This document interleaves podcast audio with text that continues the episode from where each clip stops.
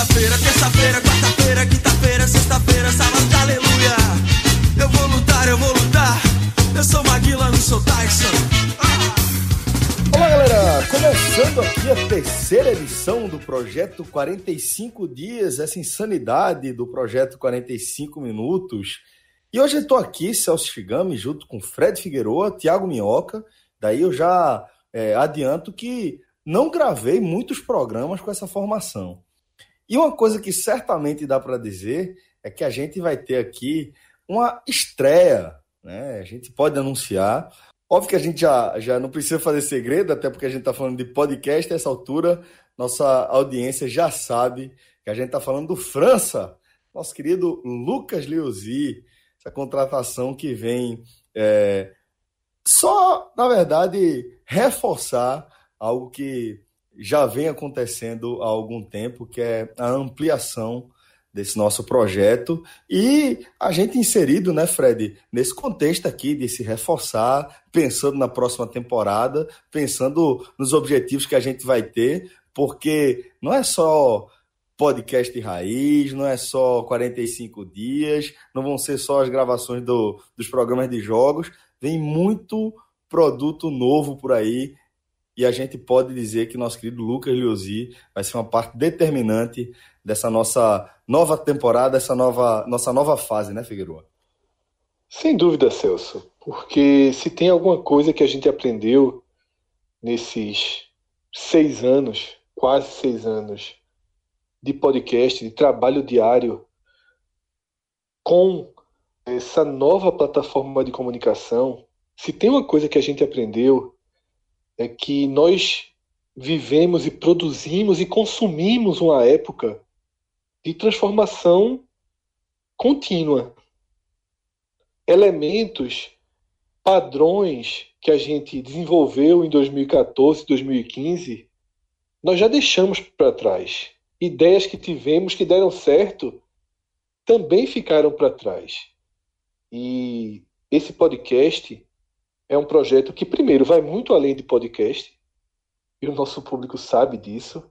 É um projeto diretamente ligado com a produção de redes sociais e que a gente procura sempre a melhor plataforma para trazer esse nosso conteúdo. O que a gente realmente acredita é na força do conteúdo. Tá? A gente sempre soma pessoas para o nosso projeto pela força do conteúdo. É o, conte o conteúdo é o elo que fez com que a gente identificasse Tiago Minhoca tweetando, tá? Que Tiago Minhoca acho que na época não comentava em rádio, não comentava em televisão. O passe era mais barato na época. Mas a gente acompanhava ali aquela aquela série de tuitadas honestas. Eu lembro eu conversando com o Celso. Celso, velho, eu vou entrar em contato com esse cara, pô. Esse cara é muito bom. Tem que. É jornalista? Que é jornalista? Rapaz, é não. Parece, pelo que eu tô vendo aí, acho que não é não. Deve ser estatístico, matemático, um negócio desse. Aliás, aliás, eu lembrei que no episódio que vocês me citam, o João fala o seguinte: é, como é o nome desse rapaz? Aí foi lá, Thiago Minhoca, tá aqui, estatístico, diz que não, não, não é jornalista mas vou seguir. Vamos ver quantos seguidores ele vai ganhar de lá até, de lá daqui a, da, da, até um tempo. E eu consegui ganhar vários seguidores de Pernambuco. E hoje estou aí fazendo o sucesso que ninguém me conhece.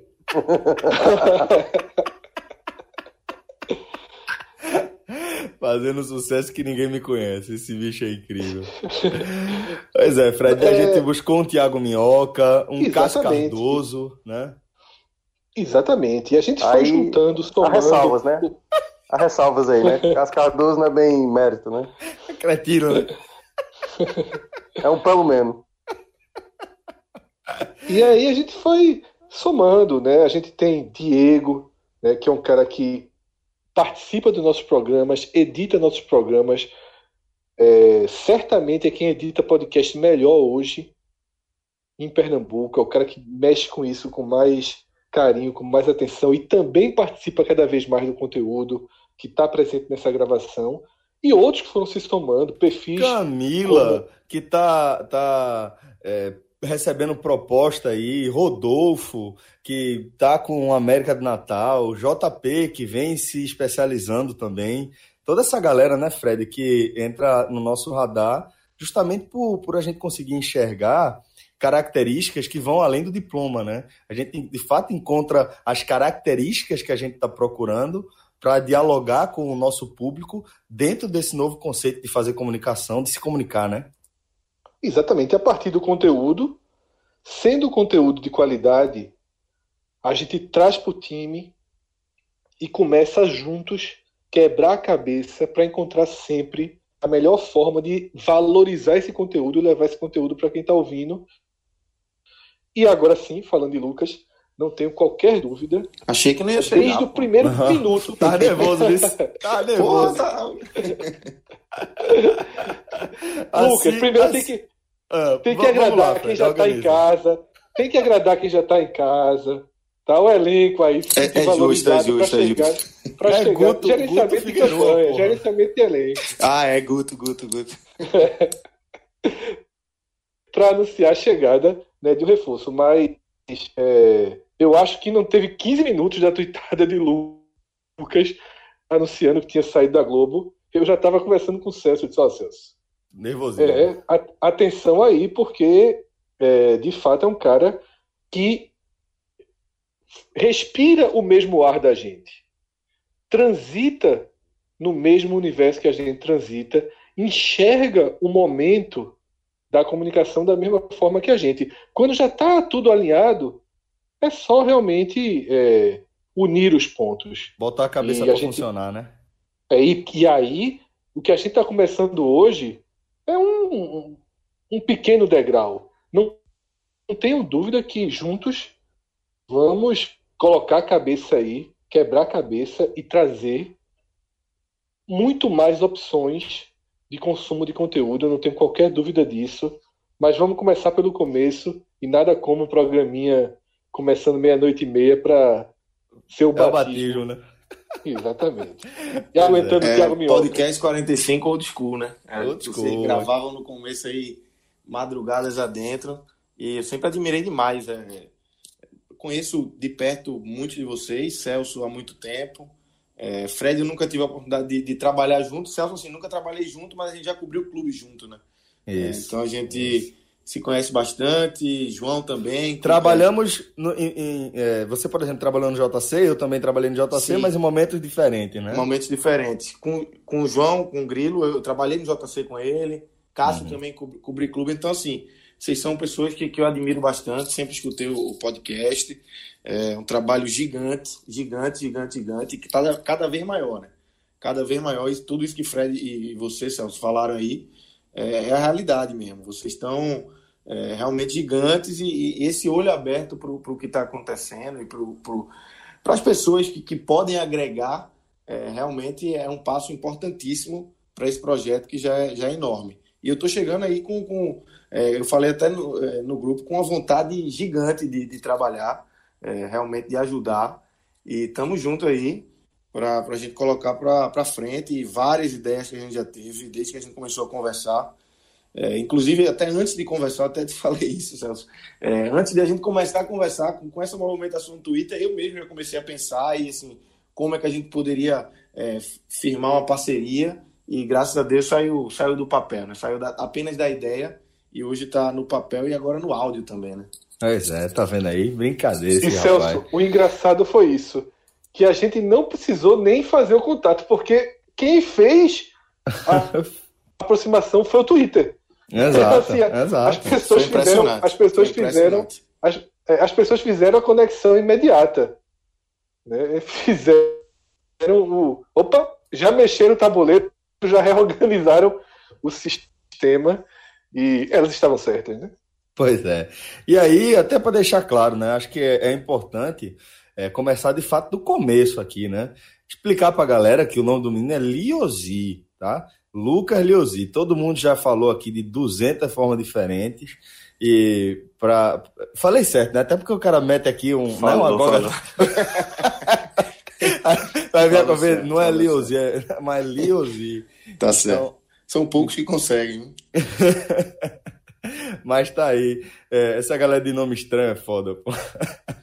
Mas fica aí é, as nossas boas-vindas ao nosso querido Lucas Liuzzi, né, que eu não tenho a menor dúvida que essa caminhada é, lado a lado ela está somente começando. A gente vai é, colocar algumas ideias que a gente já deu uma forma aqui, vou começar a botar essas ideias para funcionar e como tem sido desde o começo do 45 minutos, como foi de forma muito clara na hora de vocês apontarem essa interseção nos nossos caminhos aí, é, a gente pede que vocês continuem né, fazendo o que vocês têm feito, que é colaborar de forma ativa com a construção do, da, da, nossa caminhada, né? Vocês não são simplesmente pessoas que vão lá e dão play e escutam o conteúdo. Lógico que talvez a maioria acabe sendo assim, mas é, nossa nosso canal está aberto, seja pelas redes sociais, quem tem o nosso contato através do Clube 45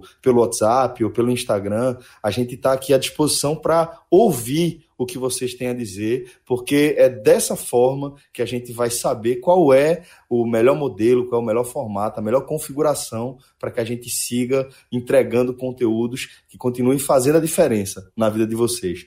Essa é a ideia, esse é, esse é o nosso objetivo. Então, é, vamos dar mais uma vez aqui as boas-vindas. De coração, Lucas, você é um amigo querido e eu tenho certeza que daqui só vai é, surgir coisa boa. Vamos em frente, vamos tocar esse barco que tem muita estrada para a gente caminhar aí.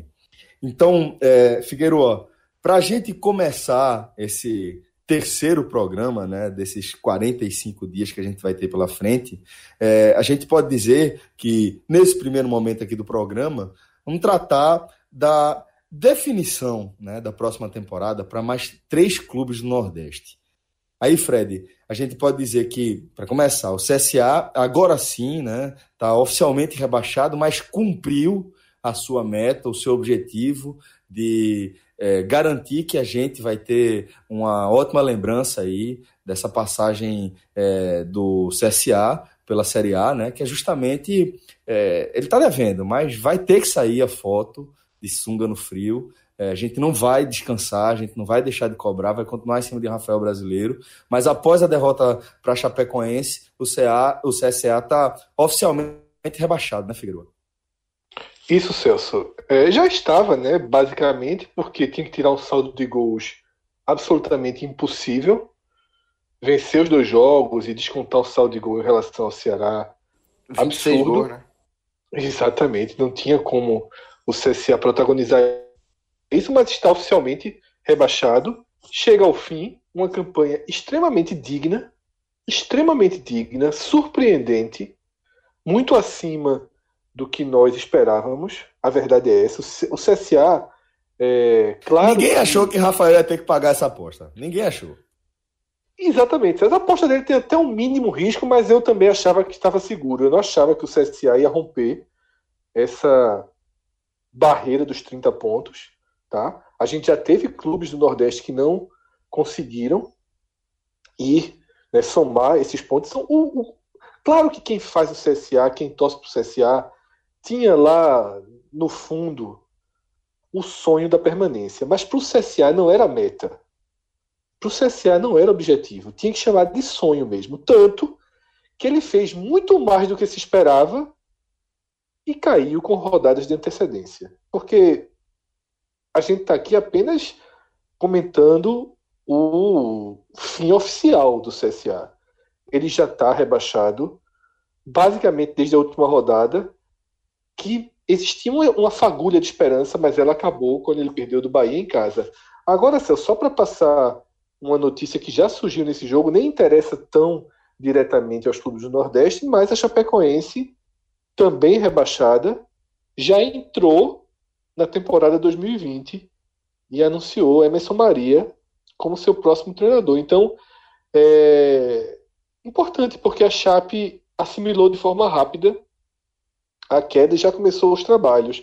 Eu tenho uma enorme dúvida de como vai ser a Chapecoense a partir dessa primeira curva né, negativa da sua trajetória.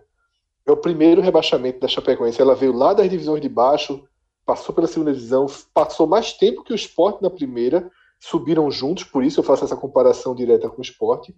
Passou um ano a mais, e, a, e essa permanência do esporte encerrada em 2018, é a maior de um clube do Nordeste na era dos pontos corridos. Pra, isso é importante para valorizar o que a Chape fez. Tá? E agora tem uma curva negativa. Outros clubes com histórias parecidas com a da Chape acabaram não conseguindo voltar, estabilizar, digamos assim. Acabaram indo bater em Série C, em Série D, vendo todo, toda a história que tinha sido construída ser desfeita. O primeiro passo da Chape foi interessante, não perdeu tempo, já iniciou 2020, já iniciou uma adequação de realidade. E o nome de Emerson Maria, um treinador de médio porte que se encaixa com o que a Chape vai precisar. E além disso, Minhoca, é, com a vitória desse Corinthians no Castelão sobre o Ceará e o empate em 0 a 0 do Fortaleza diante do Fluminense no Rio, é, Fortaleza e Bahia não têm mais chance de Libertadores e estão confirmados aí na edição 2020 da Copa Sul-Americana, né? É, exatamente. É, temos aí uma definição né, da, da Libertadores, já está fechado. O São Paulo garantiu a vaga direta na fase de grupos com a vitória sobre o Inter. E Corinthians e Inter. É, aí, é, depois você, é, aí depois você quer que eu tenha pena do seu sofrimento, Minhoca. Cara, tá mas. Vendo, velho? Não dá, pô. Não dá. Não, não, não mas dá eu, pra eu... ter empatia, velho, pro torcedor de São Paulo. O mimimi do caralho tá aí na fase de grupo da Libertadores já. Ai, foda, velho. Não, mas eu, eu, vou até colocar um assunto que a gente pode debater isso em, em outros podcasts e tal. O nível do futebol brasileiro ele é muito baixo baixo, né? Você vê um Corinthians, um Inter, um próprio São Paulo, equipes que oscilaram demais na temporada, conseguir uma vaga direta de Libertadores, conseguir vaga de Libertadores. O próprio Goiás e o Fortaleza, né? Claro que para o torcedor do Fortaleza, se houvesse possibilidade, do Bahia também, é, ganhar essa vaga da Libertadores seria maravilhoso. Mas perceba como é, o Fortaleza, quando teve o clássico com o Ceará, há um mês atrás, ele estava lá lutando contra o rebaixamento. Passou aí algumas semanas e a equipe agora tá, tinha, né, até, até na última rodada, antes de ter essa rodada, uma possibilidade de ir para Libertadores. É um número de vagas muito grande, né? E, aí por isso que acaba é, possibilitando até alguns trabalhos não tão bons assim, conseguindo fazer chegar numa Libertadores, como eu considero o caso do São Paulo. E o Corinthians também confirmou a sua permanência na pré-Libertadores. O Inter não está matematicamente ainda garantido, mas tem uma boa possibilidade, né? Porque ainda o Goiás jogará ao fim da rodada. Temos também o, o próprio. É, é, aliás, só o Goiás tem essa possibilidade. Então, se o Goiás vencer amanhã a equipe do Palmeiras, jogará fora de casa, ainda tem essa briga. E aí agora fica essa disputa, né? É, o Bahia, se vencer amanhã, fa faz o X, como eu tinha imaginado, e, co como você também tinha imaginado, né, Celso? E aí ele vai com a vantagem é. do empate para garantir como o melhor nordestino na, na última rodada. Ou, no caso, se o Fortaleza vencer, ou no caso o Bahia tropeçar, se o Fortaleza vencer na última rodada, já é garantido que vai ser o melhor nordestino. Se o Bahia não passar, ou seja, tropeçar amanhã, o Fortaleza jogará por empate na última rodada para garantir a posição do melhor nordestino na Série A de 2019. E, e tem um certo peso isso, tá, Celso? É, é um, uma condição simbólica, mas tem um certo peso para os dois clubes para os dois clubes. Para o Fortaleza, terminar entre os 10 o seu retorno à primeira divisão já é algo para se aplaudir. Será o primeiro clube cearense a fazer um jogo internacional em outro país. Porque o Ceará, a gente já falou isso aqui na nossa programação, tem duas competições internacionais no currículo, mas enfrentando adversários nacionais. Porém, além disso tudo, você fechar o ano como o maior clube, como o clube do Nordeste melhor posicionado, ficando à frente de um Bahia que foi montado para ser um time de primeira página e funcionou mais ou menos, afinal, de todos os clubes do Nordeste que estão na Série A, foi o único que em momento algum correu risco de rebaixamento. O Bahia perdeu força na reta final. Mas, como o Minhoca falou, o Fortaleza flertou com o rebaixamento. Trocou de treinador duas vezes, Fred. Isso. O Fortaleza trocou de treinador duas vezes. E aí... De forma forçada, né? De forma Não, é. forçada. É. Mas... Sim, sim, sim. Mas isso gera, isso gera o que eu quero, quero dizer. É, não que foi uma crise que levou à demissão dos treinadores. mas que é, foram trabalhos interrompidos. Ainda que Isso. o de Rogério tenha sido retomado, foi houve um, uma interrupção. E, e isso é, a gente, é, numa Série A, a gente sabe como custa você ter que fazer uma, uma parada a mais nos boxes. A gente sabe como isso é prejudicial. E ainda assim, isso. entrando na competição como underdog, é, lógico que ninguém imaginou que fosse ser o pior nordestino, né? A gente já falou do CSA aqui. Mas ninguém imaginava, por exemplo, que o Fortaleza terminasse à frente do Ceará. O, o Bahia não estava na linha de mira do Fortaleza, nem nas nossas é, do análises. Ceará, do Ceará poderia até ser. Sim, não, ainda mas a, que gente... a ordem, ainda que a ordem natural não fosse. Isso, não, o que eu estou dizendo é que, tipo, na dividida, a gente tava, não, vai ser o Ceará, Fortaleza depois, o, o, o, o CSA no fim. Brigar com o Ceará tava dentro do contexto, mas eu imaginava, eu posso falar por mim, eu imaginava que o Fortaleza fosse terminar atrás. Eu tinha até alguma segurança de que o Fortaleza fosse terminar atrás do Ceará. E ele estava terminando na frente do Bahia, pô. Ele tá com, com, com, a, com, a, com, a, chance nas mãos de, de terminar na frente do Bahia.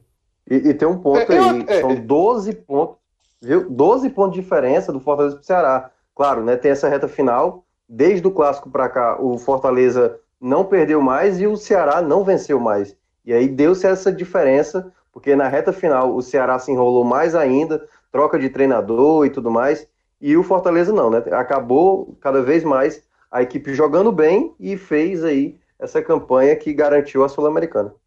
E coroa é, mais, pelo... um ano, mais um ano grande do Fortaleza, né?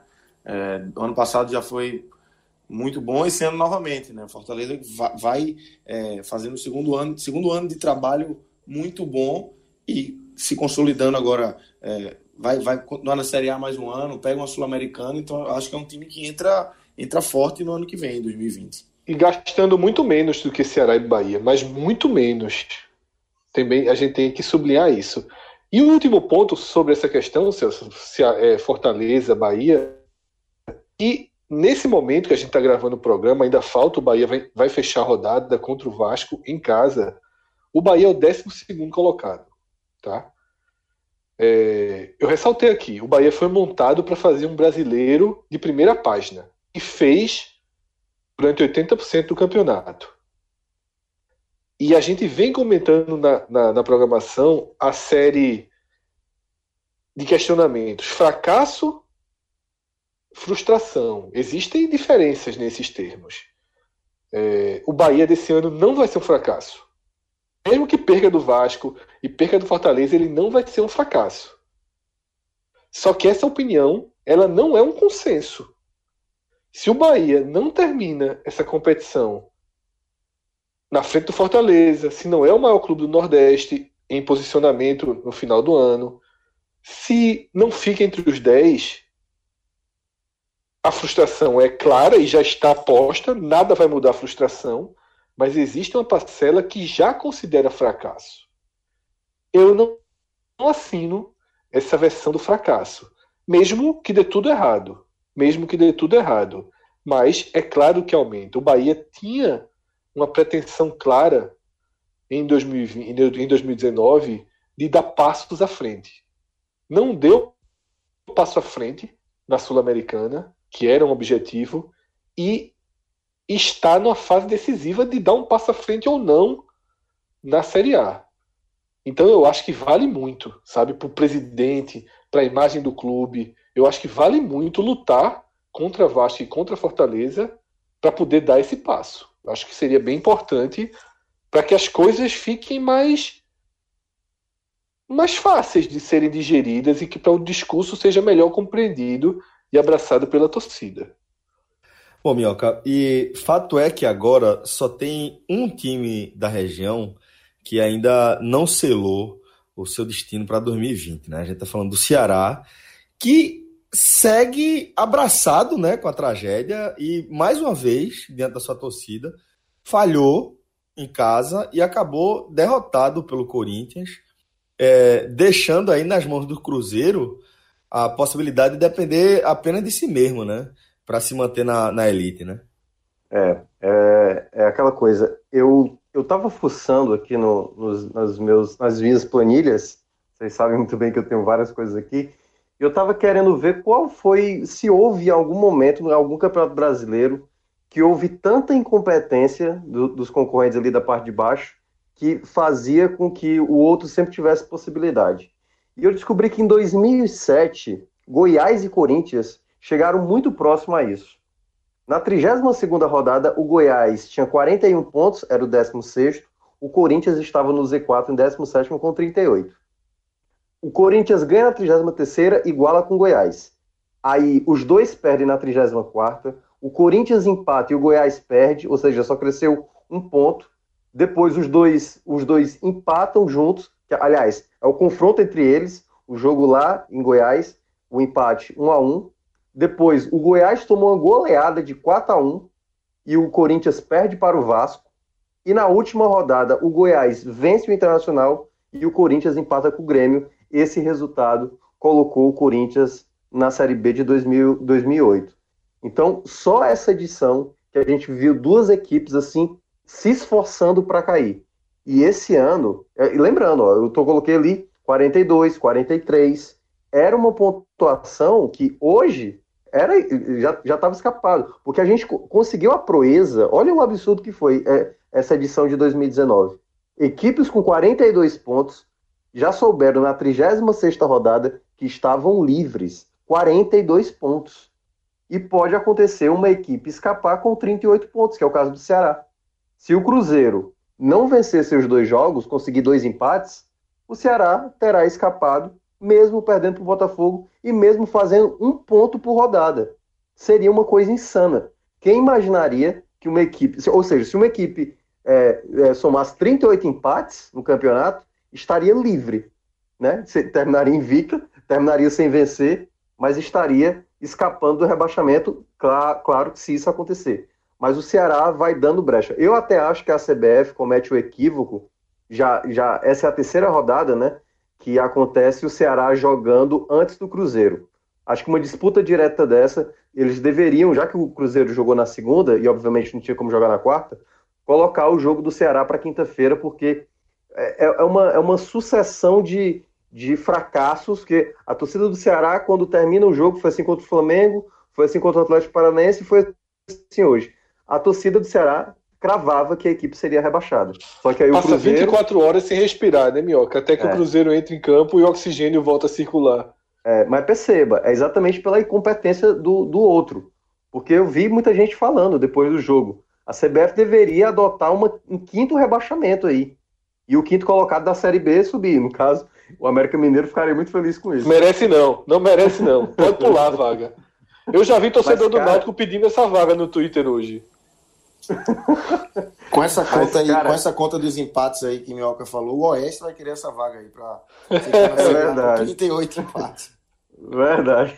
Agora, cara, é, é insano, cara. Não, não, não, se explica assim é, é a quantidade de oportunidade perdida pelo Ceará. Hoje, o jogo de hoje, foi um jogo lamentável, assim.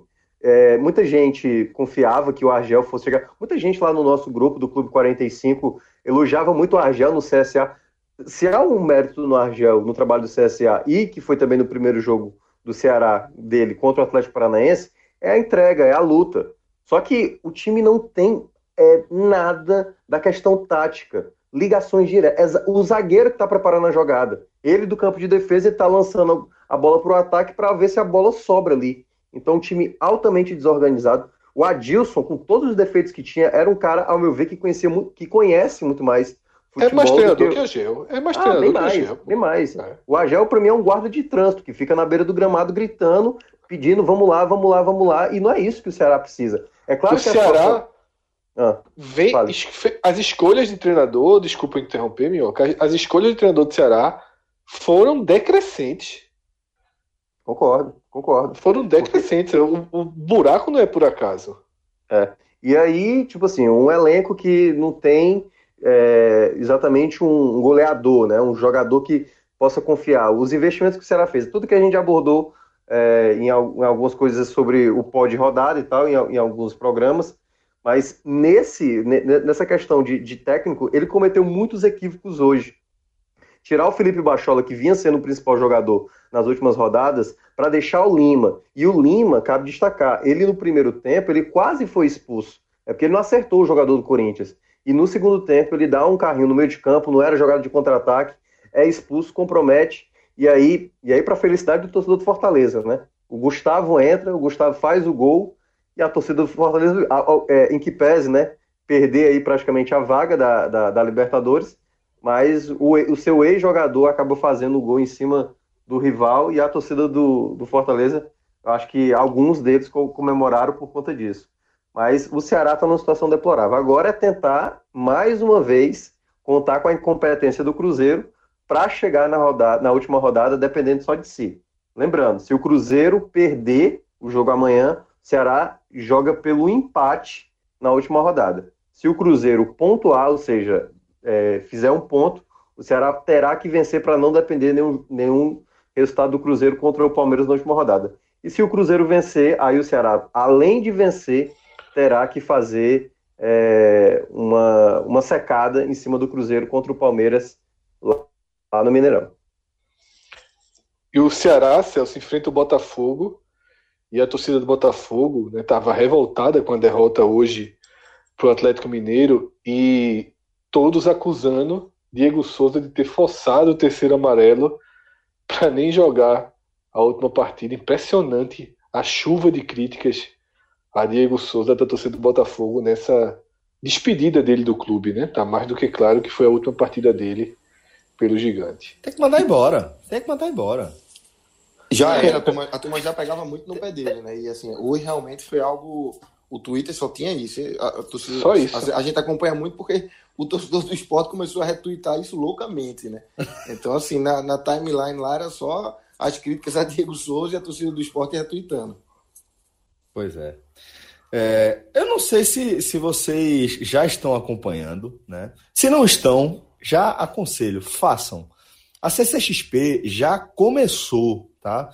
É, oficialmente ela começa é, nesse, neste dia 5, onde a maioria dos nossos ouvintes deve estar ouvindo esse programa aqui. Mas para quem tem algumas categorias de ingresso e para alguns convidados, a edição 2019 desse super evento já começou, inclusive nosso maestro Cássio Zirpoli já está participando da cobertura é, junto com o time da Uninassal, né, que conta inclusive com Beto Estrada, do podcast Matando Robôs Gigantes, uma das principais referências do universo geek, do universo nerd, é, da podosfera nacional, na verdade, da, do, do Brasil como um todo, né? Porque é, já, já é uma estrutura muito bem consolidada, não apenas na podosfera, mas também em blogs e em uma série de outras plataformas. Tá? Então, é, uma cobertura bem especial, feita de dentro por quem, acima de tudo, consome esse tipo de conteúdo e posso garantir para vocês que está bastante divertido. Tem um convidado também é, que está participando da cobertura, já dei algumas risadas aqui com ele. E se você curte a CCXP, quer acompanhar esse evento de dentro, é, fica esse convite aí para vocês seguirem os perfis da Uninassal, tanto no Instagram quanto no Twitter. Inclusive, nosso maestro também vai estar é, compartilhando pelo, pelos perfis dele.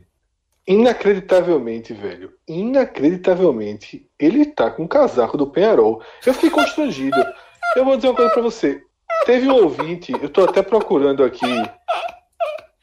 Eu tô procurando a mensagem que o ouvinte escreveu mais ou menos o seguinte: no dia que esse casaco rasgar ou não tiver mais condição de uso, Cássio vai passar três dias de luto. Esse dia aconteceu há uns dois anos já, pô. Esse casaco não tem mais condições nenhuma de uso, pô. Esse não já é o terceiro casaco do Penharol? É o mesmo, é o mesmo, velho. É o mesmo, é inacreditável, pô. Guerreiro, casaco, guerreiro. É Demais. Já pegou Demais. Copa América, Copa do Mundo. Tudo, velho. Duas tem Copas do Mundo. Tem mais história para contar do que eu, velho. Não, do que qualquer. Meu irmão, esse casaco. É ele tirando foto e a turma tirando foto do casaco. Vai, fica a dica aí pra vocês, se você quiser ver o casaco do Penharol do Maestro. Quer valer que vai todos os dias, todos os dias com o casaco? Não, já é certo isso. Fez a barba, Eu vi, eu tá vi. foda. Tá alinhado. Ele tá feliz pra caralho.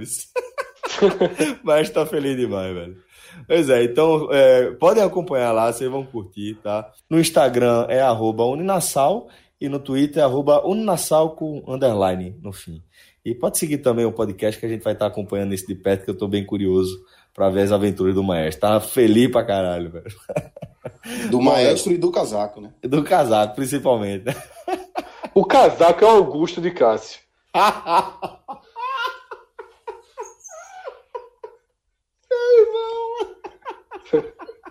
Tu acha que ele não conversa, não? Quando ele pega casaco, ele não fala assim, não. Vamos lá para mais uma, meu irmão. Vou guerreiro, vamos lá. Vamos para mais uma missão. Eu tenho certeza que ele conversa. Eu tenho certeza. velho, velho. No, no quantas vezes esse casaco não, não aqueceu o maestro no zero grau? Quantas vezes? Meu irmão, é o companheiro da vida dele. Eu- Veja só, eu resumi aqui e ele vai, ele vai admitir depois. Eu tenho certeza que ele já conversou com o casaco. Já deu pelo menos uma palavra de motivação ao casaco.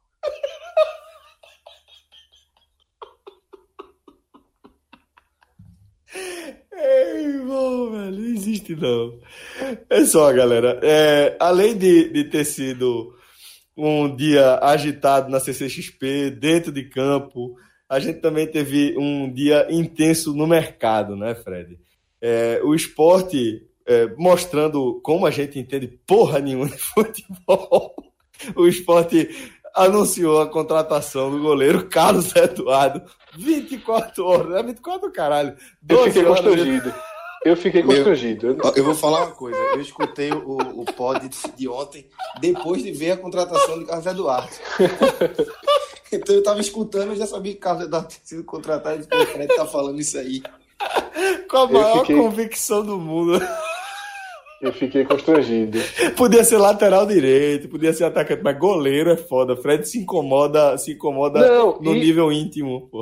É, e assim, eu fui, eu fui sem apuração, sem ligar pra ninguém, eu fui confiando na lógica, né? E aí, eu acho que eu chego a dizer a seguinte frase, ó, então contratação aí de goleiro, o esporte não vai precisar, pelo menos aí pra primeira parte da temporada. Mas falando sério, Celso, é, tiro errado à parte, é, o esporte, ele encontrou em Carlos Eduardo uma excelente oportunidade de mercado. Tá? Carlos Eduardo estava sem contrato com o Brasil. Estava livre, sem custos. Bastava ao esporte acertar o salário, talvez alguma, alguma luva, mas algo muito pequeno. Tá? E o esporte trouxe um goleiro interessante. Trouxe um goleiro que foi No último listado. caso é um ativo, né, Fred? É, exatamente. Trouxe um goleiro, não é um goleiro novo, tá? É um goleiro de 27 anos, mas é, 27, 28 anos, me foge aqui. 27, 27. Isso, 27. É, um goleiro que fez uma boa Série B, foi listado em, em algumas seleções, tá? Como o melhor da Série B. E o clube vai ter ele à disposição. A dúvida que fica é: existe uma segunda parte que a gente ainda não sabe? O que seria a segunda parte? Provavelmente, né, Fred? Provavelmente. Não sei, Celso. Não sei. Não garanto. nem- eu acho que um dos três que estão aí vai, vai rodar pra. Não, veja pra- só, não. Felipe vai embora. Felipe vai Sim. embora. Já foi, Isso não Felipe tem- já foi embora, inclusive. É. Já foi já embora, foi, né, Lucas? Já foi comunicado que, que não fica, né? Exatamente.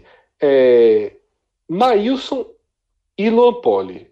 Então, a segunda parte dessa negociação pode ser: existe alguma proposta para Luan Poli ou Maílson? Ninguém sabe, tá? Não, inclusive, nem, nem apurei, nem fiz qualquer ligação. E não acho que necessariamente deve existir. Muita gente está tratando como certo. O esporte foi lá contratar Carlos Eduardo porque tem uma uma negociação em curso com um dos seus dois goleiros. Não acho. Acho, quer dizer, não é que eu não ache, é que eu não acho que necessariamente foi isso que aconteceu. Eu acho que o esporte viu numa situação muito parecida com o que o Atlético Paranaense se viu para contratar Anderson, ex-Santa Cruz. Um goleiro livre. Anderson fez um ótimo ano no Santa Cruz e estava solto no mercado. O Atlético precisa de Anderson? Não. Nem como titular, nem como reserva mas contratou. Porque se, San- se Santos for vendido, ele já tem um goleiro no clube e ele vai trabalhando esse goleiro para assumir a condição de titular. Então, eu acho que o esporte pode ter simplesmente aproveitado o, a condição de mercado e caso apareça alguma coisa para Maílson ou para Luan Poli, acho pouco provável para Luan Poli, não é porque fez nove partidas boas que amplia seu horizonte de mercado dessa forma, só se for lá para as bandas de onde ele veio, né, do futebol europeu. E ele tem passaporte. Exatamente. É um detalhe, ele tem passaporte italiano. Então isso pode ser também um facilitador para ele, né? Mas eu concordo contigo que assim, ele jogou pouco para que abra um, grande mercado para ele. Ele estava em Malta né, antes de, de vir para cá. Exatamente. O que pode acontecer, Lucas, é que além de ter o passaporte, uma vez o jogador passando pela Europa, significa que o seu empresário tem essas pontes prontas. Verdade. Né? Verdade. Então, pega um DVD dele, ó, o cara aqui foi elogiado, jogou DVD bem, do quase cara. não levou gol, né? Faz um, faz um YouTube dele e apresenta. é, ele pode ser negociado para o Chipre, para a Letônia, né, para a Bulgária, para a Hungria, para a Grécia, para Portugal. Ele pode ir para um, para um clube. Lógico que aqui ninguém está pensando que o Luan Poli vai jogar num time do terceiro escalão europeu. É do quarto escalão para baixo. Ele estava em Malta, como o Lucas falou. Mas às vezes aparece. Né? Às vezes aparece para o cara ganhar mais, para o empresário ganhar alguma coisa com a negociação. Então o esporte pode estar se precavendo para o que, que vem pela frente. E tem, tem um detalhe também, é, Fred, em relação a, a Maílson. É, durante o ano, essa questão da, da precaução do esporte, durante o ano, antes da lesão, óbvio, ele recebeu algumas sondagens. É, teve gente, te, teve japoneses na Ilha do Retiro assistindo os jogos, dois jogos do esporte durante a Série B, olhando o Maílson. E teve sondagem também do futebol português. Então, assim, eu acho que é, Maílson pode ser que o esporte já enxergue que ele tem um mercado e que é inevitável a saída dele. E aí o esporte já achou essa oportunidade de mercado, que eu acho que foi muito boa. É, acho que Carlos Eduardo foi muito bem na Série B. É, vi alguns jogos dele, é, especificamente os dois contra o esporte, eu acho que ele foi muito bem, principalmente da Ilha, o 0x0 na Ilha, ele foi muito bem. É, e acho que foi uma oportunidade de mercado de fato. Concordo que, que talvez não, não tenha nada agora, nada concreto, nenhuma proposta para Maílson, nenhuma proposta para Luan, mas eu acho que a situação do Maílson, o esporte pode estar olhando lá na frente de que é inevitável a saída dele. Acho que pode ser por aí essa, essa contratação. E Maílson tem contrato longo com o esporte, né? Renovou Isso. até o fim de Isso. 2022, se eu não me engano, 22, 22, exatamente. Isso, mas isso é né? um Já tinha ativo, renovado 2021 e agora em 2019 renovou para 2022, né? é um ativo real do clube, né? Porque Poli já encerra o contrato ano que vem. E até eu até fiquei surpreso, achava que Poli só tinha contrato até o final desse ano. Mas com o Maílson, o esporte pode pensar em vários modelos de negócio, né? Você pode, o esporte pode pensar em valorizar Para Maílson. Luan Poli, Fred, é, já, já foi mais comum do que eu tenho acompanhado hoje em dia, mas houve um, um momento em que era relativamente comum no futebol brasileiro você é, tá com um jogador no último ano de contrato, não ter grandes planos para utilizá-lo ao longo da temporada, sei lá por, por qual conjectura, e você empresta já renovando o contrato por mais um ano com você, né? Acontece, acontece. Não é, não é algo é, fora da realidade, não. O Bahia fez isso com Fortaleza, para emprestar Juninho ao Fortaleza. É um caso exatamente como esse que você acabou de, de passar. Pois é, então a gente vai aguardar para ver as cenas dos próximos episódios aí em relação a Carlos Eduardo e aos demais goleiros do esporte. Mas a gente pode falar também que o esporte não anunciou somente Carlos Eduardo. Essa também para mim foi uma surpresa, Fred, porque a gente tá falando de Betinho, um dos volantes do Figueirense, né? Que é, viveu um ano bem complicado, mas importante a gente salientar que o Figueirense também viveu um ano muito peculiar em relação à, à gestão do clube, né, Fred? Exatamente, Celso. Betinho, é, inclusive Lucas tweetou isso, é, foi um pedido de Milton Cruz no início do ano. Uma das poucas indicações de Milton Cruz que o esporte realmente negociou, que o esporte tentou trazer.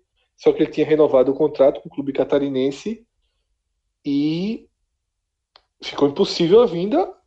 Foi até engraçado, porque ontem, no caso na terça-feira, eu li a notícia que ele não ficaria lá, Até falei pro pessoal lá do Diário do Esportes, ó, atenção aí, porque Betinho é, é, um cara que tem mercado, estranho ele não ficar no Figueirense.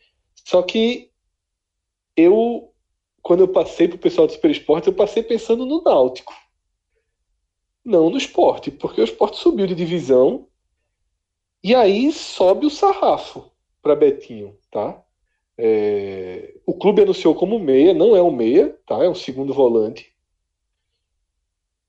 Mediano, de mediano para bom. Seria bem interessante nessa Série B que o Sport disputou. Para a Série A, eu acho que a recepção em torno do nome dele pela torcida foi maior do que cabe. Acho que é um bom nome, tá? Mas não tem 23 anos, não tem 22 anos, não tem 24 anos, tem 27. Eu até achava que ele era mais novo. Quando, quando eu também achava. É, anunciou que eu fui olhar dos 27 anos. Já, já não é tão novo assim. Né? Foi a primeira é... coisa que Cauê me falou. Porra, o cara não é novo, tá? É. Assim, é, é acreditar que ele vive o melhor momento. Porque, assim, às vezes você não é novo, mas sua, sua maturidade, né? Você ganha experiência, demora um pouco mais e com 27, 28 você está disputando, pode acontecer se você acreditar que ele está no melhor momento dele. E o esporte faz uma aposta. Não estou criticando a contratação. Acho que ela cabe. Eu acho que ela é aceitável. Eu, também é um jogador fácil de contratar, que não vai ter qualquer gasto tá, extra. Você vai pagar o salário e pronto, ele vai jogar para você. Isso tem que ser levado em conta. Não teve investimento para trazê-lo.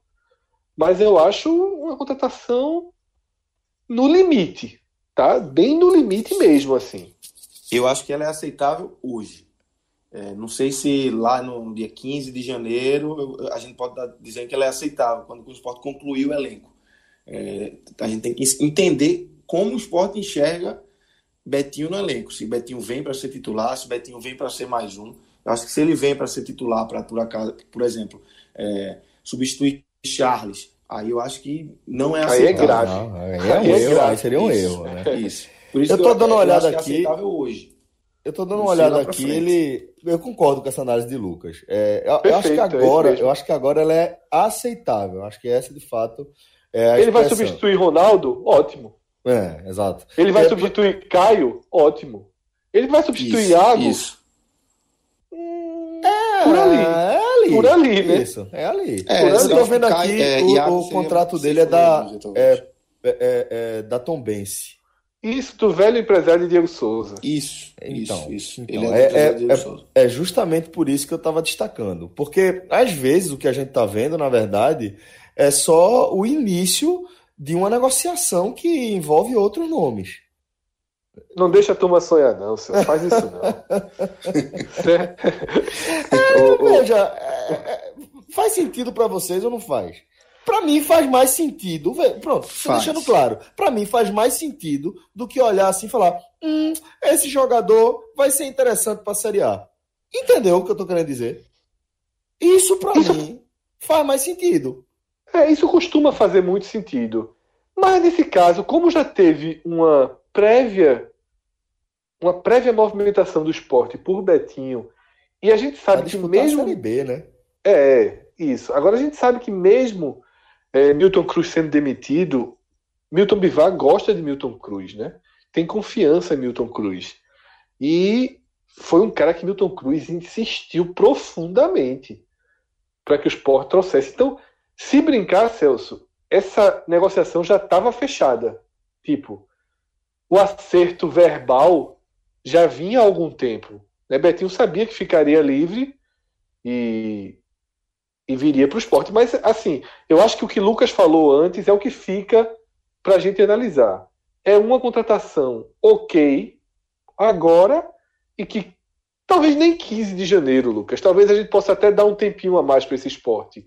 Sim, tá? sim. Mas é, se chegar em março, tá? Se chegar em março e você não tiver uma, uma dupla de volantes ou um quarteto de volantes, porque volante você nunca pode confiar só numa dupla, em condições de disputar uma Série A estável, né? sem ser uma Série A de risco. Claro que a tendência é que o esporte corra, corra risco, mas você tem que ter um objetivo. E o objetivo é, não, é correr o mínimo de risco possível. de voltar para a segunda divisão. Então. Fred. Oi. Eu queria até participar um pouco sobre essa questão aí. Hoje eu estava participando do programa na TV e aí muita gente falando da questão do, do Ceará, aliás, do, do Fortaleza, né? Que o Rogério Ceni tem que logo decidir de dar o sim para continuar ou não. E aí eu mencionava que, tipo, que eu, eu, falava o seguinte, que o, o, Fortaleza já tem que começar a pensar o 2020, já que já sabe o que terá para 2020, porque é, no começo, né, na virada de 2018 para o começo de 2019, Ceará e Fortaleza brigaram com o Bahia e perderam praticamente todas as disputas por jogadores. E eu mencionei hoje que com o esporte entrando na, na, na disputa, a região, né, se acontecer a permanência do Ceará, Fortaleza, Bahia, é uma briga muito grande aí de jogadores, né, os clubes tentando convencer os jogadores a jogar aqui pela região. O esporte já teve esse respaldo e tem, acho que, bons contatos a aí. A turma vai jogar pra... até tamanho de shopping, porra. É, não. mas, mas vai ser uma briga pesada, porque exatamente são quatro equipes que tem, claro, o Bahia disparadamente aí é o que vai ter mais condições de trazer jogadores, foi, foi assim no ano de 2019, mas essa briga aí, quem conseguir convencer jogadores, né? Então, essa, essa, o esporte tem que também se quiser contratar bons nomes, já tem que é, ter alguns contatos antecipadamente, porque o Fortaleza tem uma, uma carta a mais, né? Jogar uma Sul-Americana, isso pode pesar. O Ceará vai depender aí se vai permanecer ou não, mas essa disputa aí entre os nordestinos por contratações também eu acho que pode ser vai algo ser. que vai agregar mais. É verdade. Falando especificamente da situação do Fortaleza e de Rogério Ceni, o momento é relativamente bom né? Se, se é para perder o treinador de novo, que seja no momento em que tem bons nomes no mercado, né? É, o Fortaleza, mas aí eu concordo com o que foi falado no programa de rádio que Minhoca participou. O, o que, tudo que não pode acontecer é o Rogério Senna pedir 15 dias, pedir 20 dias, pedir para virar o ano. O sim ou não tem que vir segunda-feira que vem, tá? Porque isso é importante. Veja só, em uma semana né, o esporte já mostrou movimento no mercado. Quando acabar a Série A, uma outra, uma outra movimentação deve acontecer. E eu só queria fechar esse tema, Celso, fazendo uma observação em relação ao Bahia, que sem dúvida é o time de maior poder financeiro, só que o Bahia, e a gente já falou um pouco disso, pode falar mais depois, o Bahia vai ser tema de vários programas aqui. O Bahia, ele entrou naquele degrau perigoso e uma das consequências que ele vai levar de problemas de 2019 para 2020 é um grande número de jogadores com salário pesado e contrato para o ano que vem. E isso atrapalha um pouco a reorganização do elenco. E quando você termina o ano numa curva negativa, como é o caso do Bahia, você fica com a sensação de que precisa mudar e você tem um monte de contrato aí de 200 mil, de 180 mil, de por aí vai com Rogérios da vida. Tá com Fernandão, com gente que funcionou pouco. Dá, Até o próprio dá trabalho, Elber. dá trabalho. Até o próprio Elber, né, que o torcedor do Bahia que continua sendo Elber, velho, que é duas partidas boas, seis sumidas, né? Que é um cara interessante, mas que não paga o valor dele, né? Ele é muito caro. É um jogador muito caro. O Cruzeiro, quem passa pelo Cruzeiro, velho, fica super inflacionado. E o futebol de Minas, convenhamos, é um futebol inflacionadíssimo. Né? Acho que a proximidade ali com o Rio e São Paulo é impressionante os valores pagos em Minas Gerais. É impressionante. E Yuri, cara que ganha 200 mil reais. Tá? É, é um é estado muito rico, né, lá. Fred, também. É um estado. E que, tenta, e que tenta competir com os vizinhos na base do dinheiro, né? Isso. Vai colocando exatamente. na mesa e vai, e vai fechando. Por falar em dinheiro, vamos pro terceiro bloco. Achei que era para receber. tu sabe que para receber aqui é, é DDI, né? Sei demais. é foda, pô. Galera. A, tu, é... a turma trabalha com paraíso fiscal. que nem vai, é, na verdade. Vai, vice. Vai, vice. A gente tem ouvido da Receita Federal, porra. Tem, pô, tem. Tem mesmo. Claro que tem, porra. A gente. Meu irmão, tem juiz, velho. Depois que eu soube que tem juiz, que tá até no grupo, eu vou ficar até calado. Mas é o seguinte, é... pô, é foda, pô. A gente tá falando de, de Canadá, o cara queria chamar de Canadá de paraíso fiscal, pô. Só pra deixar o mistério, pô. Não tô estragado, não, pô. A gente vai anunciar que o Lucas vai entrar no programa e bota um creio. Todo mundo sabia que era ele. Uma menina, uma menina comentou assim, pô, minha gente, foi assim, mistério zero, né? que a turma colocou. Foi Camila, pô, foi Camila do Diário. Isso, né? Foi Camila, né? É. Eu nem vi, mas. É, a foto era tão pequenininha, mas acho que foi Camila. Ai, irmão. Bom, galera, é, fazer mais um convite aqui para vocês, tá? Para é, a gente tem reforçado aí nos últimos dias é, a nossa nossa boa impressão em torno dessa plataforma que a Uninasal está disponibilizando de forma gratuita para qualquer pessoa interessada. Não precisa ser aluno da Uninasal, não. não vai, ninguém vai pedir a sua matrícula quando você acessar o site exp.uninasal.edu.br. É XP www.uninasal.edu.br. Ali você vai fazer seu cadastro em questão de segundos, né? só aquela coisa de preencher o e-mail e tal, e é, você vai ter acesso a um conteúdo muito bacana que a Uninasal está produzindo é, em conjunto aí com alguns parceiros que têm bastante experiência na produção de conteúdo, como por exemplo a galera do Rapadura Cast, né, que está fazendo, que na verdade já disponibilizou é, uma série de vídeos para quem quer trabalhar com audiovisual. E Tomaram se... um xizinho hoje, viu? Tomaram X. Tomaram, tomaram, tomaram. Tomaram o xizinho hoje. Tomaram o é, xizinho. A gente precisa falar a verdade. Nesse é, programa, programa é sincero. E assim, dar o X no, no, no, no Rapadura Cast é tipo dar o X no Bahia, velho porque é um gigante, né? A gente sabe que é um gigante, é uma equipe absolutamente estruturada que vem é, trabalhando diariamente nesse mercado de cinema, do audiovisual, trazendo conteúdos em primeira mão, conteúdos com muita qualidade, desde o do início ali dos anos 2000, e que é, trouxe para a podosfera essa experiência e realmente é, ver que é, no momento o podcast 45 minutos está à frente do Rapadura Cast no feed, para mim é um motivo de muito orgulho, mas muito orgulho mesmo, até porque se você, se a gente for mergulhar um pouquinho mais nesse assunto, Fred, é, quando a gente for falar de ranking, de, sei lá, 100, 120, 200 colocados, 200 primeiros colocados, vai ter dois representantes da região. Né? Isso, só os dois. E, e, e isso pra gente é um motivo de muito, muito, muito, muito orgulho. Tá no ranking do Spotify só são dois, só são dois programas do Nordeste entre os, os 200. Pronto, tá vendo? Isso de todas as categorias, todas as áreas, toda, todo tipo de produção de podcast, de aula de inglês a jornalismo diário, né? De tudo, os 200, na lista dos 200 principais, só tem o 45 minutos e o Rapadura Cast.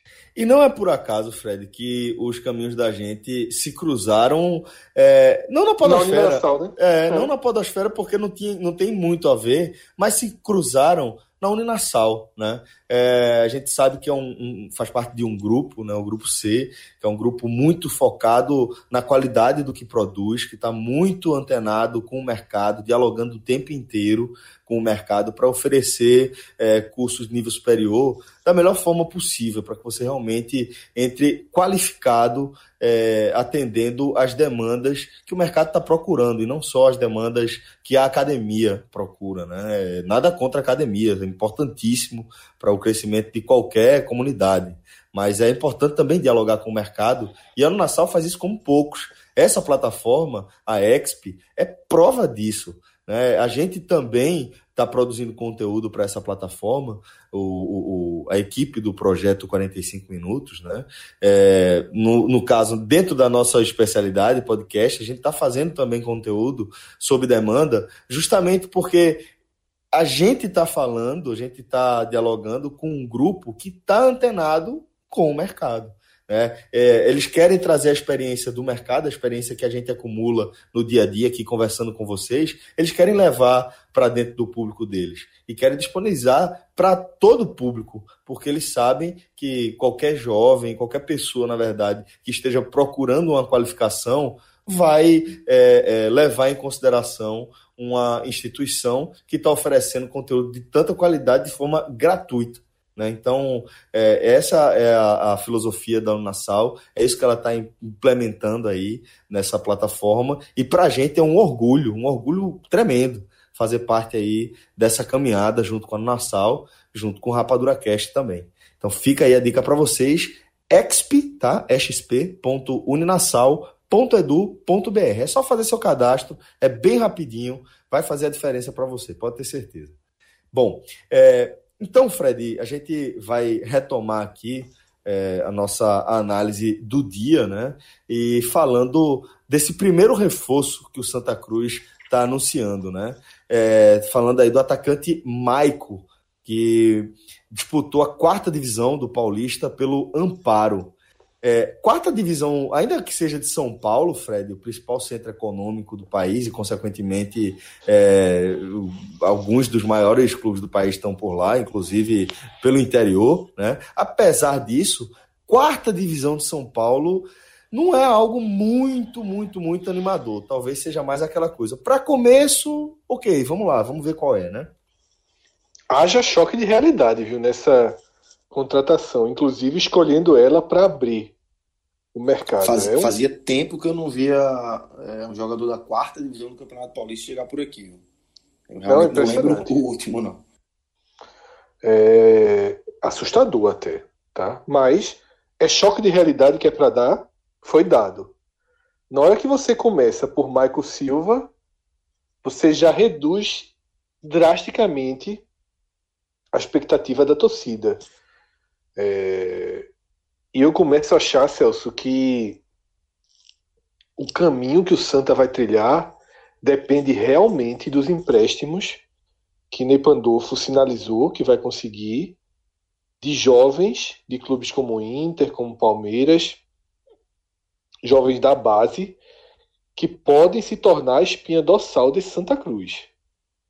É mais fácil acreditar nesse caminho do que no caminho de um jogador que estava no amparo de São Paulo. É... Hoje eu vi Cauê, que todo mundo sabe o conhecimento de jogador que Cauê tem, Cauê dizer, não, aí, veja só, não tem como acompanhar. Então, meu Esse amigo, se ele tem... conhecesse Maico também, eu Cauê. ele não tem como. Agora, Rodolfo Moreira me jogou no Twitter um mapa de calor de Michael. Foi uma carta violentíssima que Rodolfo me jogou na mesa, fez uma rápida análise dele, mas Rodolfo deixou claro que essa análise é de quando ele foi sub-20 da Ponte Preta. Tá? Que inclusive é um jogador estilo, pelo mapa de calor e pela descrição de Rodolfo, um estilo Felipe Azevedo, né? Que demonstra um poder de jogar também mais recuado. É um atacante que joga de lado e que tem uma recomposição. É... E aí o próprio Rodolfo diz que no Amparo foi mais difícil encontrar qualquer registro dele para fazer qualquer trabalho de análise. Ele fez 14 gols em 21 jogos, tá? É... Todos como titular. E ele ressalta que a segunda divisão do Paulista é diferente da Série A2, né? A segunda divisão do Paulista é a quarta divisão, como a gente falou aqui. E Rodolfo fecha a análise dele dizendo o seguinte: o contexto é de aposta, ele define essa aposta como válida e necessária. Palavras de Rodolfo, eu não assino embaixo. Mas entendo a realidade. Para mim é choque Uma palavra de, de Rodolfo, eu não assino embaixo, foi foda. Não, mas. Faltou uma pausa ali, né? nesse caso, nesse caso, não assina embaixo. Fred, veja que coisa curiosa. É, eu estava dando uma olhada aqui nos jogos que ele fez pelo Amparo, é, e eu tô vendo aqui que houve um momento. Foi Google ele... ou foi, foi aquela internet. Como é que chama? A, a, a... Cadê? Não, pô. Dark Web, né? Ah, Deep Web? Não, não Deep foi Web, Deep não. Web. Foi Google Foi mesmo. Google, né? foi Google, foi Google. Fui, fui no Tá velho bom. Gol, né? Essa plataforma que, porra, eu acho foda. Esse é, É, monstro. O gol é Não, monstro. o Gol é monstro. Monstro. É. E olha só, eu tava, tava dando uma fuçada por aqui enquanto o Fred tá fazendo a análise dele, e pela segunda divisão do Paulista, quarta divisão no caso, é, foi ali, deixa eu ver, entre o fim de abril e meados de maio. Ele fez quatro partidas contra o União Mogi, Paulista, São José e Mogi das Cruzes. Quatro partidas e fez oito gols. Oito gols nessas quatro partidas aí.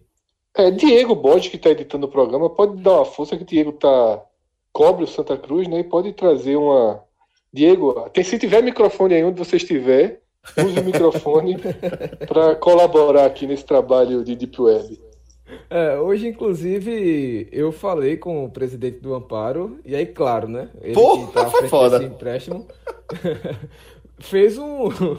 O meu amigo parecia empresário do jogador, claro, né? Fez o trabalho dele, mas me chamou a atenção dele ter falado as características, se pelo menos se ele cumprir mesmo essas características, mas seria de batedor de falta, jogador que joga mais pelo lado de campo, mas é brigador. Mas o que fica pra mim não é nem as palavras do presidente, mas sim essa sequência do perfil. Eu não achei tão choque de realidade assim, porque se a gente for olhar, no ano passado o Santa trouxe o Neto Costa da Ponte Preta. Agora sim, o Neto Costa foi uma aposta que não deu certo.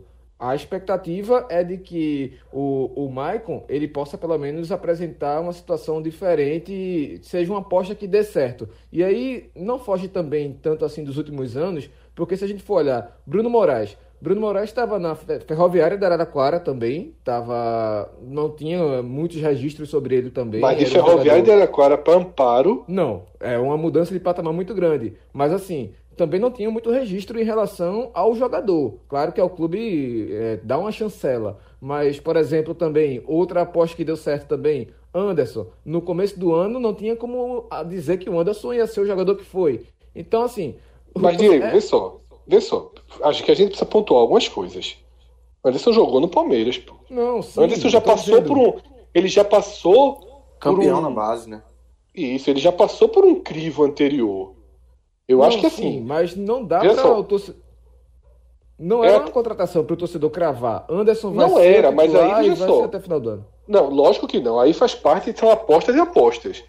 Agora, se o Santa Cruz traz um cara que foi bem é, no Manaus e a gente não conhece, a gente vai dizer, ó, o cara foi, pô, participou aí da campanha de acesso do Manaus, da Série Manaus tá B. jogando bola, né? Tá Exatamente.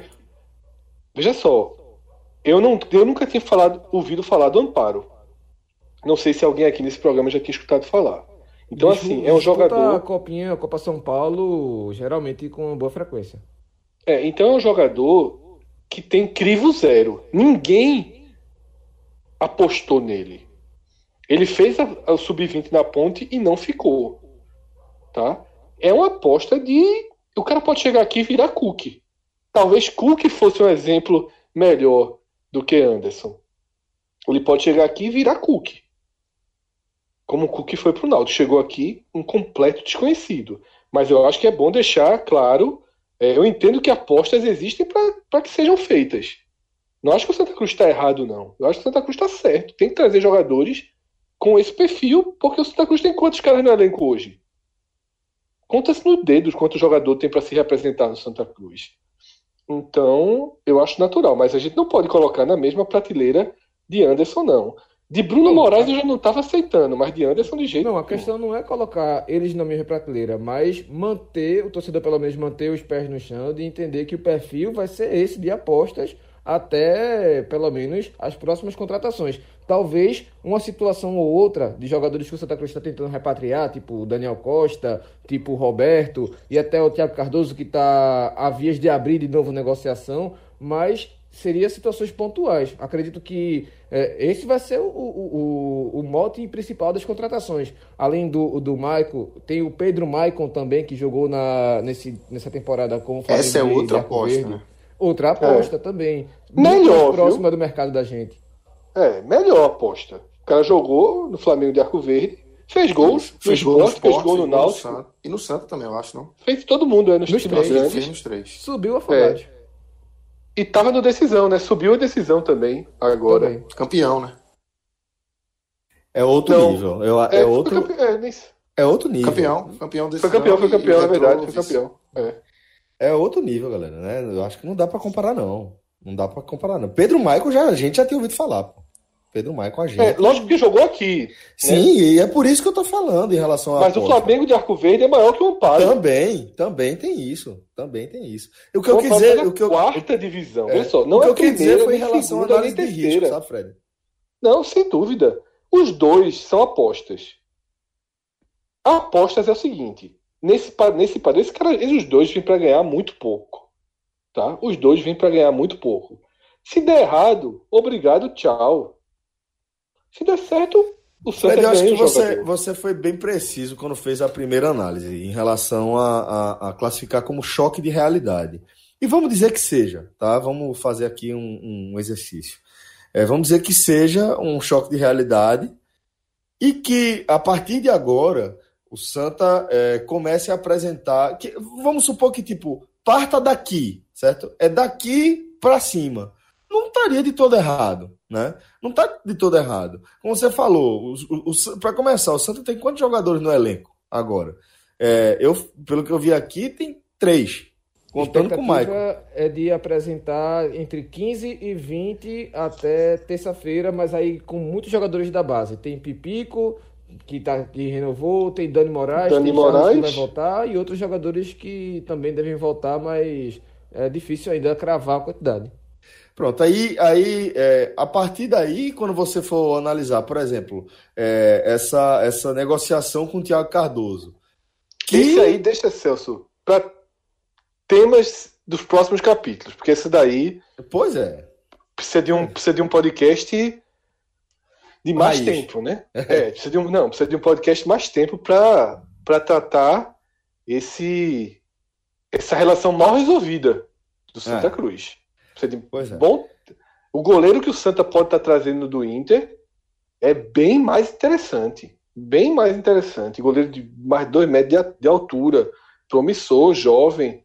Vamos vamos virar a página, tá? Mas isso aí a gente mergulha num, num, num, num próximo programa quando tiver algo mais concreto em relação a, a essa, esse retorno de Thiago ou não. Só para fechar, então a ideia era, era explicar que se por acaso é, partir daqui, ó, a gente começou aqui, a gente vai preenchendo de acordo com o que a gente é, for, for tendo de êxito no mercado, né? Mas a gente precisa formar um elenco com 30 jogadores, pô. A gente vai precisar formar um elenco no mínimo, no mínimo, no mínimo 25, 26 jogadores. E a gente está partindo aqui de quatro, cinco profissionais e o resto de jogador de base.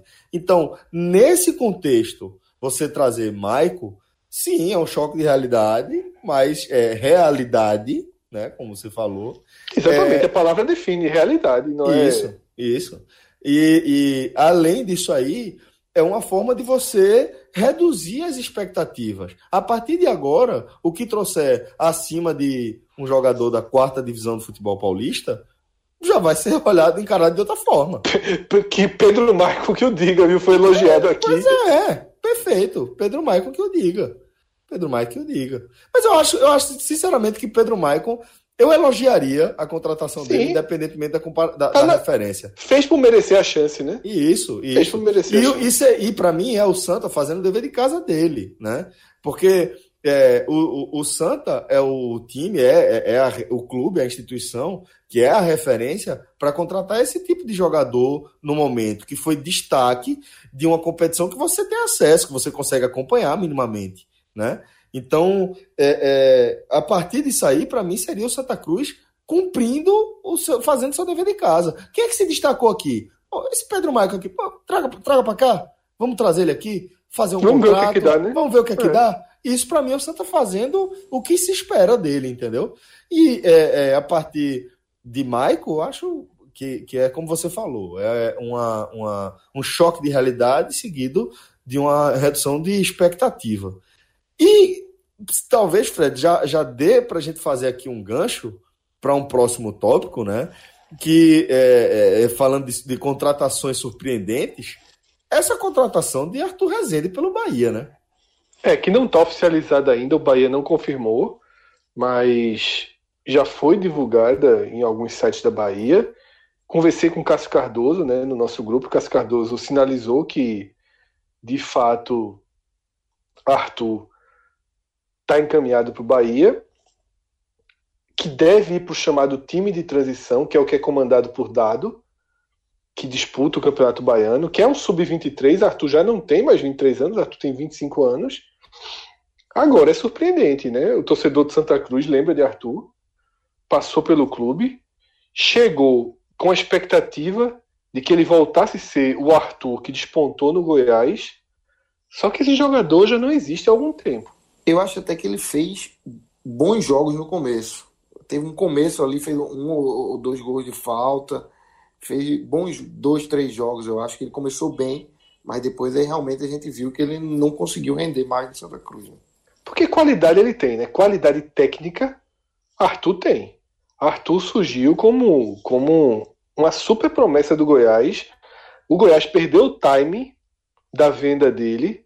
O contrato se aproximou do fim. E o Goiás 17 vendeu ele. gols em 2015, né? É, o Goiás teve que vender ele a preço é, de banana né, para o futebol português. E lá ele começou a, a definhar, foi bater no Chipre, tá? Antes de jogar no Santa Cruz. Ele até começou razoavelmente bem no Gil Vicente, teve, teve jogo. E Cauê, eu me lembro muito de Cauê me contando a história dele para mim, quando ele foi anunciado pelo Santa Cruz. E aí chegou no Chipre, saiu completamente da, da lógica de evolução de um cara que três anos antes era promessa, né? Dois anos antes era promessa, estava perdido, encostado, né? Sem qualquer visibilidade de futebol. E o Cauê me falou assim: ó, ele volta para o Santa. Se ele quiser alguma coisa na carreira, ele volta com fome para jogar.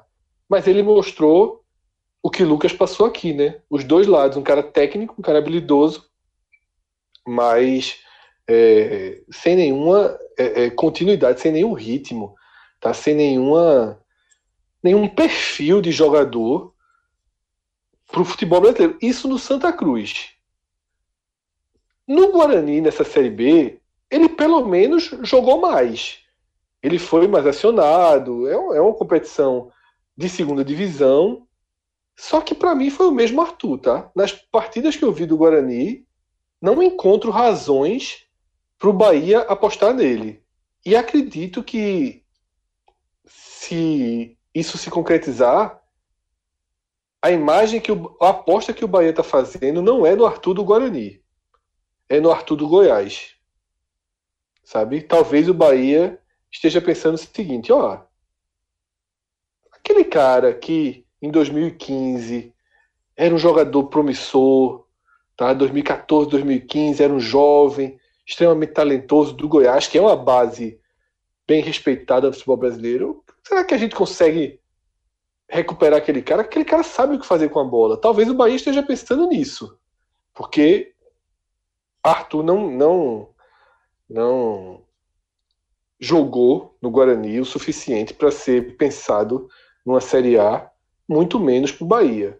Se ele realmente for contratado e se ele realmente for para a equipe de transição, faz um pouco mais de sentido, ainda que essa equipe de transição é, não seja necessariamente sub-23. Mas eu acho que eu falei isso no programa de ontem, né? Que os clubes não têm que ficar presos às regras que eles mesmos criam, que eles mesmos criam.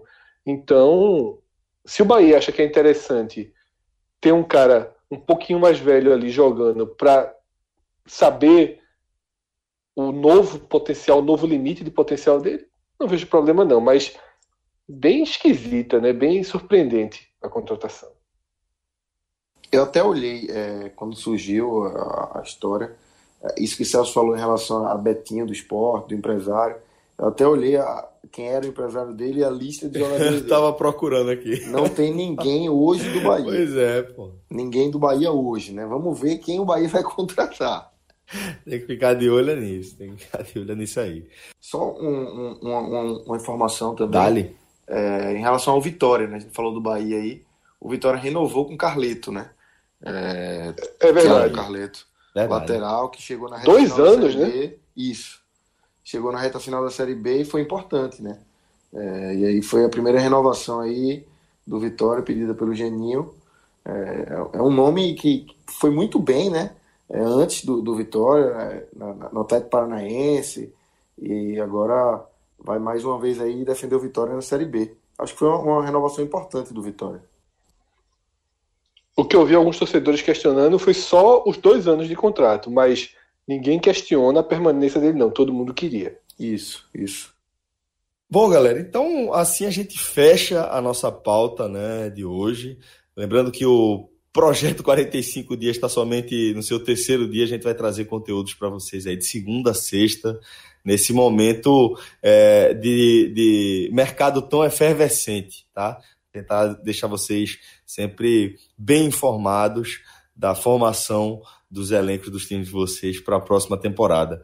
Obrigado a todos pela companhia. Lucas, Seja de coração, velho, muito bem-vindo à nossa família.